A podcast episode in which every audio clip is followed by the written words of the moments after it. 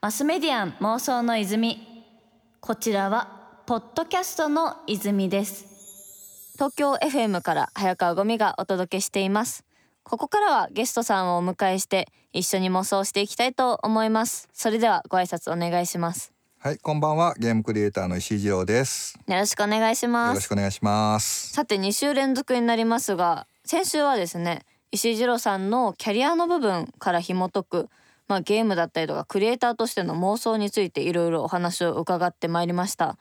でまあ先週あの最後にすごい気になる言葉があったんですけど、はい。まあなんかこれからその流行りそうなゲームというか熱い石井さんが気になってるジャンルがアナログについてってことで、うん。そのアナログゲームについていやでも実際デジタルじゃないみたいな気持ちもあるので、うん。なんかそこの魅力とかまずお伺いしてみたいなって思うんですけどアナログゲームって今どんな感じになってるんですかね？あーアナログゲームが今日本で少しずつ少しずつ爆発してきてるっていう風にまあ思っていて。うん。案外それなんか早川さんとか気づいてるとは思うんですけどプレイヤーとして、えっ、と実はでもそれ論理的にあんまり説明しする人って少ないので、ちょっとご説明すると、あそしたらまずそのアナログゲームって具体的にどういうものが含まれるかちょっとお伺いしていいですか？こうイメージ的には多分人生ゲームとかがま。ずこう出てくるかなって思うんですけど。あの日本の初のゲームだともう人生ゲームなんですけど人生ゲームとかあともちろん将棋とかあの囲碁とかもアナログゲームもうアナログゲームトランプもアナログゲーム、花札もアナログゲームになりますが、えー、まあ麻雀もそうですね。でも実際にあの言われてるものはドイツゲームって実は言われてるんですけあどジャンル的にはドイツゲームに当たるものなんですというふうにね言われてるんですけど、えー、とモノポリはあ知ってる。知ってる。その後にカタンってなるとんカタンでそうですね。ボドゲクラスタかどうかそうなんですよ。モノポリーまではわかるけど、カタンとなった時点でやるやらないってこれカタンっていうのはまさにそのドイツゲームって言われてるものが一番メジャーなものなのかな。そう思いますね、はい。うん。多分15年ぐらい前にあのすごく日本でカプコンさんっていうデジタルゲームの会社が、えーカタンの権利を買って日本の。ですごくプロモーションしたんで、カタンって、まあ、皆さん知られたんですね。うん。でそれ以外にもたくさん実は、えー、とボードゲームっていうのがあるんですね。なるほど、はい。でその数字の部分というかどれくらい今人気出てるかって部分えーねお伺いしていいですか、これはですね実は日本はボードゲーム後進国だっていうこと自体を日本人知らないんです。知らないですなんでですかあのね。デジタルゲーム最先端じゃないですかそうなんですよでなぜかというと日本はデジタルゲーム先進国になったので、うんボードゲームによって後進国になっちゃったんですね。なるほど。そっちにリソースがすごい割かれてきたんですね。プレイヤーとしても作り手としてもみんなデジタルゲームの方が盛り上がってしまった。の、でも逆に世界で見た時に特にヨーロッパアメリカ両方ともですねすごくアナログゲームボードゲームっていうのはうんうん。日本よりも圧倒的に盛んです。うんボードゲームショップとかあります普通に。あとそもそもあのバックギャモンってジャンルのゲームとかもボードゲームであるんですけど、うん。なんかあれとかも本当に街中でやられてるくらいメジャーだって言いますもんね。で特にやっぱりドイツドイツがボードゲーム先進国なんですね。だドイツって逆にデジタルゲームが発展してない。ああのえっとー確かにプレイヤーとしてはやってるんですけど、あまあドイツ初のゲゲーム会社とか、うんうんそんなにメジャーじゃないじゃないでか。そうですすね。でやっぱアメリカと日本、まあヨーロッパっていう感じだと思うんですけど、ドイツは逆にあのボードゲームの最先端へを言っていましして、はい。でドイツのエッセンというところで年に一度シュピールっていうですねまさにボードゲームショー日本のあのゲームショーみたいな感じで、ボードゲームショーっていうのがあるんですけど、はい。これが去年ついに累計で19万人えの来場者数。あ19多すぎてどれくらいかわかんないですね。じゃあ日本のゲームショーが去年何人入ったか、35万人。あれ？お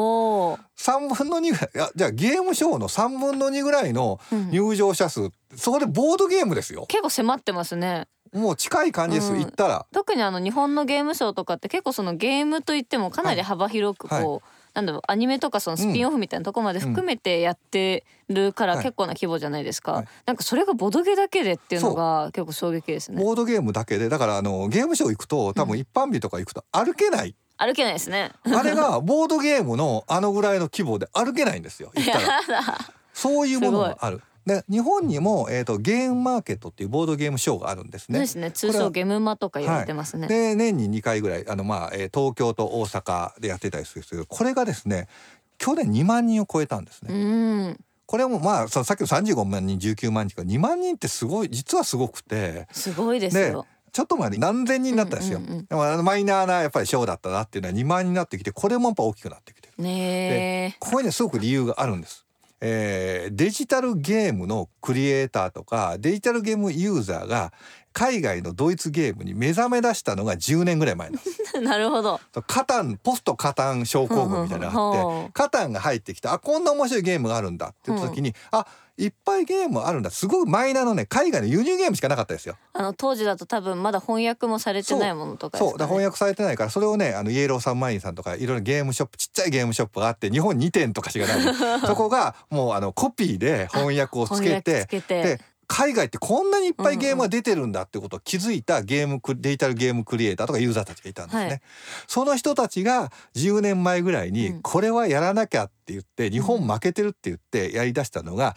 ボードゲームショップを作るっていうこととはい。もう一点はボードゲームを自分たちで作り出そうっていうこの2点の動きがあそもそも10年ぐらい前に始まる。ふんふん。でこのボードゲームショップっていうのは僕実は高円寺にあるすごろく屋さんっていうあ日本最大のボードゲームショップあるんですけどこれですね、チューンソフトの同僚がスピンアウトしてやったんです。あじゃあそのアナログゲームとデジタルゲームってすごいその分断されたものじゃなくて、はい結構その根っこの関わってる人とか、その興味範囲としてはかなり近いものなんですね。そうですね。で、そのまあ、そこら辺の店長は、すごくね、まあ、ゲームクリエイターとしてはなかなか頑固者なんで、アナログゲームって言うなみたいなこと言うんですけど。なるほど。あのーそういう頑固な人間がいてやっぱゲームに対してすごい真摯で頑固な、えー、と職人がいてその人間がデジタルゲームつまりテレビゲームじゃなくてこれからそのボードゲームの時代になる自分はゲームクリエイターだから、ボードゲームを作れるし、ボードゲームを広げていくことができるんだってことでその店を作ってで今もう日本一のショップになったんですね。そね。その時には DVD とかでルール説明を自分たちで作ったりしてすごくその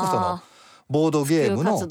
の普及活動に力を入れた。その一点の流れがあったのと、もう一つはやっぱその自分たちで作ろうっていうこの同人のボードゲームの作家たちが出だしたんです、これが10年かけて少しずつ少しずつ勉強してって、うん。日本初のボードゲームを世界に認めさせようという動きがあってほうほう。なんと3年前にですねこのシュピールっていうところで先ほどのそのドイツでのはい、ドイツ。のゲームショーで初めて日本人が入賞したんです、えーゲームで。それはどういうラブレターっていうゲームなんですけど。あ知ってる気がする。そうなんですよね。これ金井誠司っていう世界で一番有名な日本のボードゲームクリエイターが金井誠司って言うんですけど。知らない。で、あの海外のボードゲームってすごくね重いボードとかでっかくて、うんうんで開いてだコマもいっぱいあってみたいなの多いんですよ。大ごとのやつが多いですよね。大ごと多いんですよ。リッチなゲームが多いんですけど、日本はそういうの作っても売れないんですよ。ど確かにじ保管できないですね。保管できないし作る方もうんそんないっぱい作っても 倉庫がないし、あのお金もないしってことで日本のゲームってカード10枚とか20枚とかで複雑なゲーム性を作ろうとしちゃったんですよ。それはもう日本の同人初インディーズだからこうんそカードゲームしか作れないっていう時代から 入ってきてだから、えー、と海外でもそのラブレターっていうゲームが入賞したんですけど、うんやっぱりそのなんだろう大作映画の中でこうインディーズの小規模作品が入選したみたいな空気だったんですよなね。るほど。でも。ここからうん頑張っていって、日本は多分大型のゲームを作ってくる文化が来るんじゃない、うんそれで初めて世界のボードゲーム市場とか文化に認められていくんじゃないかというところまで来てるんです。おおなるほど。今からってことなん今ですね。からなんです。こう石井さん的に今後そのアナログゲームの中でもどういったこう発展が日本独自で起きそうだなみたいな妄想ってされてたりするんですか？それはね本当3年前に僕はそのエッセンに行ったんですねうんボードゲームショーに。その時に思ったのが例えば本当中性的な、うんあのドラゴンとかの世界観指輪物語みたいな世界観だと、うんやっぱりヨーロッパの人がうまいんですけどね。ちょっとねやっぱりその日本のラノベ的というか日本のアニメーション的なキャラクターは向こうの人たち好きなんですけど、それでボードゲーム作ってるんですけどまあちょっとこうかゆいとこ手と出てだからあとこうマスコットキャラクター的なやつもやっぱり日本うまいですの方が日本独自のキャラクターで可愛いですよね。うまいです。で思ったのがここで日本のゲームがないのはやっぱおかしいと思います。そう流れで。カードゲームとかじゃなくて例えばフィギュアとか、キャラクターとかも含めてそういう部分を作るのはやっぱり日本のうまいうんだから日本のゲームクリエイターとか漫画のクリエイターとかアニメーションのクリエイターたちがこのボードゲームの市場にやっぱり出ていくべきだなっていうのをすごく感じてその妄想うんすごくしましたね。湧きましたね。あのこれで日本のイラストレーターさんとかもねたくさんいますからうん。いろいろ国外に出てってほしいなと思そいうますね。ですね。世界でもやっぱり挑戦できますから。挑戦できますね。それこそ中国とかではもっと売れるクリエイターいるのになと思ってるのでぜひあのこれ聞いてるイラストレーターさんクリエイターさんいらしたら、そこら辺もちょっとぜひチャレンジしてほしいですね、マスメディアン妄想の泉。東京 FM から早川ゴミがお届けしています。マスメディアン妄想の泉ここまでゲームクリエイターの石井二郎さんと一緒に妄想トークを繰り広げていますがまだまだ聞きたいことはたくさんあります。石井さん、はい。アナログゲームお好きだということで様々妄想をお伺いしてきたんですけどそんな石井さんもアナログゲーム作らないんですか？いやそれがね今日6月1日じゃないですか、はい。あと1週間あの後の放送だったら、うん。むちゃくちゃ言えることがあったっていうのが実はあって、えー。ちょっとこれはスタッフのミスですね あのーでも、えー、と言えるところを言っていこうと思ってまして、実は、えー、とその中国台湾とかでもついにボードゲームが流行ってきてるんですね。あー中国とかだと全然あるイメージなかったですね、ないんですけど、えー、とこれはですね日本のワンダーフェスティバルってフィギュアのワンフェスってワンフェスっていうのフィギュアのイベントがあるんですけどこれがですね去年からえ上海でやりだしていて、うん。その中の一部にボードゲームコーナーができてつまりあ。ゲームマーケットうん。上海っていうのをやってるんですよ。っていうかその私も上海のコミケみたいなの行ったんですけど、あの上海のそういうフェスがあって上海だとこう日本カルチャーがひとまとめになってるんで、うんうんなんか多分フィギュアとゲームは一緒くただしアニメ漫画とロリータ服も一緒くただったりするんですよ。うんなんか多分そういう流れなのかなって思ったんですけどそこでもう実際なんですねゲームってものも輸出され始めてるってあことなんですね。ボードゲームっていうそのまあ逆になぜかヨーロッパのものが日本経由で入っていったんですよね なるほど。ちょっとあの不変な感じなんですけど。で、えー、となんと来週ですね、はい。えー6月1日の次の週今度の土日に上海でワンダーフェスティバルっていうのを行われるんですけど、はい。そこで、えー、とボードゲーム、うん。あの僕がクレジに参加するボードゲームを発表しようというふうに思っています。はい。じゃあもうすぐですね。1そうなんですよ週間後に詳細が知れるってことですけど。でそれは先ほど言ったみたいに、あのー日本的な小さなカードゲーうんうん。ムではなく、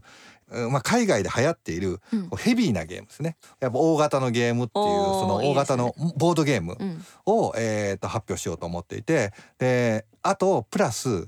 ワンダーフェスティバルってことだって日本のフィギュアってやっぱり世界のトップクラスだと思うんですよね。でボードゲームとフィギュアってすごく実は相性が良くてフィギュアで遊ぶゲームとかあるじゃないですすね。特にアメリカとかで流行って、ウォーハンマーとかいうゲームがあってそれそれねチェスの駒みたいのが山ほどあって、それをねみんな塗るんですねプラモデルみたい。金属で作られたフィギュアに色塗るって昔はあったんですよよく。でもプラモデルは日本はこれ発達しすぎて、うん日本の文化ではなくなったんですね。でアメリカってあんまりロボットのプラモデルガンダムとかなかったので。あのその立体物に物を塗るっていうのはどっちかフィギュアの方が残っていて、フィギュアに塗ってそのフィギュアでこう戦って遊ぶみたいなうんうんうん文化があるんですがそこに対して日本ってまだ何もしてないんですね。えもうなんかある程度私今あらかた妄想ができはいてしまってる気がします。はい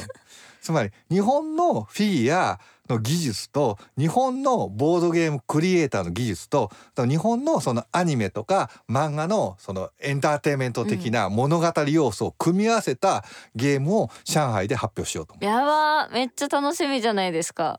このぐらいしか言えないかな。一い人でやって。そんな言はいっていいのかなって感じですけど、うんすごい楽しみです。なんかそれって今後なんだろう具体的にどういう動きがありそうだなみたいなのって何度喋れる範囲であったりしますか？あそうですね、えー、とそこで発表してできればこのあ夏にもう一度クラウドファンディングに挑戦してみようかなというふうに思っています。そっか石井さん以前クラウドファンディング結構大型のされてましたよね。ねの時はどういう内容でしたっけ？えー、とこれも4年ぐらい前に僕が独立した直後にアニメーションの短編作品のインディーズ作品のクラウドファンディングのに原作を提供して当時の円で1億円えぐらいが集まったんですね。すでご当時アニメーションのジャンルクラウドファンディングのアニメーションジャンルでトップで今も2位なんですよ、うん。世界で。でそういうものがあってアニメーション30分の短編を作って世界中の皆さんにブルーレイを送っいて。すごい。大変ですね。結果的にそれを、えーとまあ、バルトナインとか、えー、と全国で3地域ぐらいで劇場公開まではもうしたんですね。ほうほうほでただ本当に大変で、う大変もうどっち公開の方が大きくて まず海外にお金が入って、うん。海外の税金ってどうなのみたいな話とか日本にお金を持ってききた時うんに税金はどうなるのみたいな話から始まるし発想も海外ですよ。で物作って、えー、となんかこうブルーレイとか DVD とかあと T シャツとか作って、うん。アメリカで作ってアメリカで送るべきか日本で作ってみたいなもう送った方がいいのもかうもうとにかくもうなんか僕言ったらクリエイティブやってた人間なんで、うん。そのものを作るその実際の物を作ってあの流通するみたいなこと経験全くなかったんで、本当にそこら辺のところで、まあ、僕は中心にやったわけじゃないんですけど苦労して、えでもそんな苦労された経験があるクラウドファンディングをはい。またされるっていうのはどういうところがきっかけになったんですか、えー、とデジタルゲームとかアニメーションって、うん。実はクラウドファンディングにあまり向いていなかったほうほう。っていうふうに思っていてなぜかと僕らが成功した後にそんなにデジタルゲームとか、えー、とアニメーションクラウドファンディングしてないんですね。してないし失敗したりうん。成功しても実際に途中で頓挫したり、うんうん。いろいろな問題が起きています。これなぜかなっていうと物をもらってから作るっていう、つまり作るっていうかマスターを作るコストがすごい高いんです、うんうん。ゲームとかアニメは。その一番最初の部分ってこそうでとですすかね。そうです。しかもマスターを作る、えー、とコストがうん。実は見積もりが難しくて増減がある程度あるんですね。もう20%ぐらい下手したらまあ増えたり減ったり増える場合ありますね、まあ、中特に増える。増える。でそうなるとやっぱり固定で1億円もらっても1億2,000万円ぐらいかかったり、うん。計算して作っていったりみたいなことあってしかもマスターの値段なんですよ。その一番最初のところの値段ですよね。そう量産の値段じゃなくてその DVD とかコピーする値段じゃなくてマスターの値段が増減して大きいってこと自体が問題で、うんうん。実はクラウドファンディングが合ってるのはこのマスターっていうか元々のものを作る値段が実は小さくて、うんうん。量産する値段を皆さんにもらう方が圧倒的にクラウドファンディングが合っているんです。そっかそのクラウドファンディングで成功してる例で言うとそれこそデザインとか企画自体はもう決まっていて、それがマスターの部分ですよね。で実際それをお届けするって部分に関してクラウドファンディングを活用するみたいな形が結構鉄板ですもんね。そうなんですよ。つまり量産するものそれについてはアニメとかゲームとか難しかったら実はボードゲーム。ボードゲームマスターを作る料金は実は小さいんです、うんうん、でも量産する料金が高い。高い。つまりマスターを作ってクラウドファンディングで量産するっていうこと自体に大変合っていて。うんうん、しかも今ですね日本だとシェンムー3とかが多分何億円集めたすごい有名なんですけど、まあ3億集めた5億集めたデジタルゲームあるんですけどこれって